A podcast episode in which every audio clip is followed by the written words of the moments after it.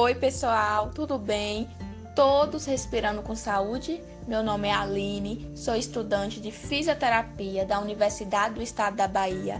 Sejam todos bem-vindos ao primeiro episódio do canal de podcasts Respirando com Saúde na Pandemia, do projeto de extensão Cuidado em Saúde de Portadores de Doenças Respiratórias Crônicas na Pandemia de Covid-19, da Universidade do Estado da Bahia, UNEB, com parceria do Probex. Hoje, trazemos para vocês orientações gerais de como se prevenir para não ter contato com o coronavírus. Infelizmente, esse vírus mudou a vida de nós brasileiros e agora devemos tomar uma série de medidas para combatê-lo.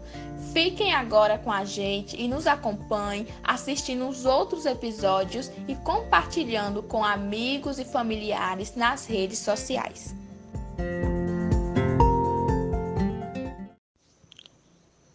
Estamos hoje com o convidado Rafael, estudante de fisioterapia da Universidade do Estado da Bahia, também colaborador do projeto. Olá, Rafa, como vai? Respirando bem? Tudo bem, Aline. Respiro bem. É um prazer estar aqui contribuindo nesse projeto, trazendo um pouco de informações de qualidade e correta para os portadores de doenças respiratórias diante de tantas fake news que vemos por aí. Excelente, Rafa. Muito obrigada pela sua presença. Também contamos com a presença de Lara, estudante de fisioterapia da UNEB, que vai estar com a gente colaborando com esse trabalho. Tudo certo, Lara? Maravilha por aqui, Aline. A pandemia mudou muito nossas rotinas, mas acredito que possamos ajudar as pessoas a manterem a sua saúde nessa quarentena. Obrigada, Lara. E por fim, temos a presença da convidada Nívia, estudante de nutrição da UNEB, que vai também contribuir nesse projeto. Fala, Nívia, como vai? Fala, Aline. Tudo beleza comigo? Obrigada. Vamos ajudar as pessoas que vivem com doenças respiratórias a manterem sua saúde nesse momento tão complicado que estamos vivendo, né? Exatamente, Nívia. Mas é como o Rafa disse: nada como uma boa informação para garantir que todo mundo respire com saúde, sem Covid. Então, vamos bater um papo pessoal. Me conte aí mais um pouco sobre como é que esse vírus se transmite de uma pessoa para outra. Então, Aline, o Covid-19 ou coronavírus faz parte de uma família de vírus que causam infecções respiratórias e sua transmissão acontece quando, por exemplo, uma pessoa infectada tem um contato próximo com outra pessoa.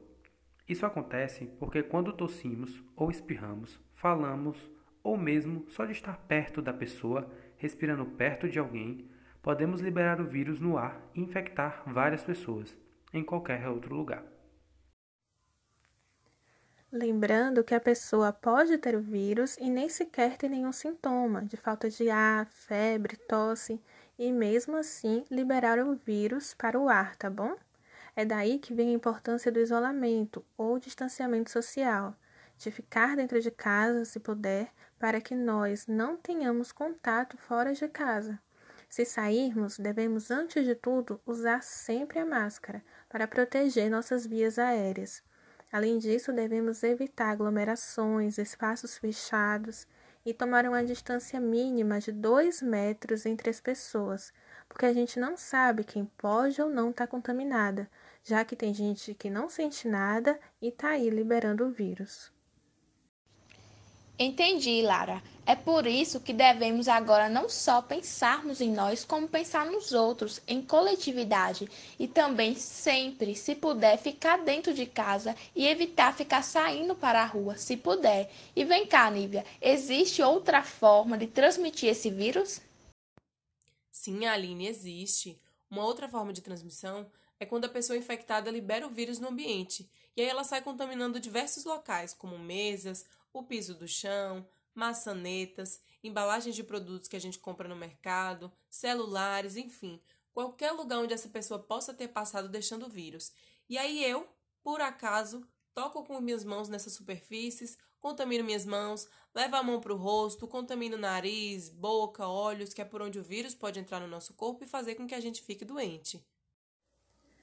É por isso que todos os locais, como por exemplo mercadinhos e bancos, que são serviços essenciais, precisam limpar todas as superfícies o tempo todo. E também, caso a pessoa saia de casa, é importante sempre estar lavando as mãos com água e sabão antes e depois de tocar em superfícies. Ou, caso não esteja acessível no momento, com álcool em gel 70%, além de, lógico, usar a máscara. E assim que chegar em casa, lavar as roupas, os calçados, lavar as mãos com água e sabão e ir logo para o chuveiro tomar um banho. Isso tudo para evitar que você mesmo seja contaminado ou contamine outras pessoas dentro de casa. Imagine aí, eu chego em casa, deito no sofá com a roupa da rua, deixo lá o vírus que trouxe da rua, que estava na minha roupa, e outra pessoa vai lá, passa a mão e leva ao nariz e depois fica doente. Já pensou? Entendi, Lara. Isso aí que você fala sobre coçar o olho, o nariz, engraçado, né? A gente faz muito sem nem perceber. É por isso que usar a máscara ajuda quando vamos sair, para a gente lembrar sempre de não levar a mão para o rosto e lavar sempre nossas mãos. E, por exemplo, se precisar coçar o olho ou o nariz, é bom lavar as mãos antes de fazer isso. Agora vamos fazer um intervalo rapidinho e voltamos para terminar nosso podcast de hoje.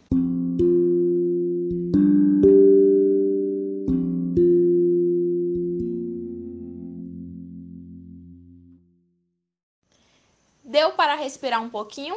Agora vamos lá continuar nosso episódio de hoje. Me diz aí, Rafa, tem mais orientações para nossos ouvintes? Claro, Aline. Tudo isso que nossos colegas trazem é muito importante. Também lavar as mãos até os punhos, lavar as máscaras, evitar abraços, beijos e apertos de mão, não compartilhar objetos pessoais, manter a casa arejada e evitar ainda mais o contato se você for de grupo de risco. Ficando em casa, deixando os familiares resolverem os problemas, irem ao mercado, enfim. E como sabemos, pessoas com doenças respiratórias crônicas, como a asma, ou a DPOC estão no grupo de risco de terem complicações caso tenham a doença. Entendi. E temos alguma coisa que possamos orientar especificamente para os pacientes com doenças respiratórias para evitarem se contaminar com o vírus? Passo a palavra para você, Nívia. Sim, Aline. Segue aí orientações importantes para evitar contaminação para esses pacientes. Em primeiro lugar, toda pessoa que tenha contato com a pessoa com doença respiratória deve usar máscara. Segundo, sempre higienizar o catéter de oxigênio e também os espaçadores, hein? Terceiro, não compartilhar os medicamentos inalatórios. Quarto, deixar sempre a casa arejada, bem ventilada, livre de poeira. Quinto, tente parar de fumar caso ainda fume, tanto para não piorar a doença, quanto como para diminuir o risco de se contaminar com cigarro. E por último, não menos importante, fique em casa. Só saia se realmente for muito necessário, hein? Infelizmente, já estamos perto de finalizar nosso podcast de hoje. Me diz aí mais sobre a máscara, o que falar sobre seu uso e a higiene dela. Sobre as máscaras, as pessoas podem usar as máscaras feitas de tecido sempre que for sair de casa ou se tiver contato com pessoas com doenças respiratórias. Vale salientar que cada pessoa deve ter a sua máscara. Além disso, é preciso trocar essa máscara quando ela estiver úmida e lavá-la sempre que for utilizá-la. Podemos lavar a máscara de pano deixando ela de molho numa bacia com duas colheres de água sanitária para um litro de água por 10 a 20 minutos. Essa máscara de pano é a única que pode ser reutilizada depois de lavada. Pessoal, por hoje é só. Respiram melhor? Esse foi o primeiro episódio do podcast Respirando com Saúde na Pandemia. Discutimos diversas orientações sobre como evitar se contaminar com Covid, dando orientações para todos, em especial para portadores de doenças respiratórias crônicas. Obrigada por nos ouvir e esperamos que tenham gostado. E lembre sempre, se puder, fique em casa, respirando com saúde. Abraços virtuais e até logo!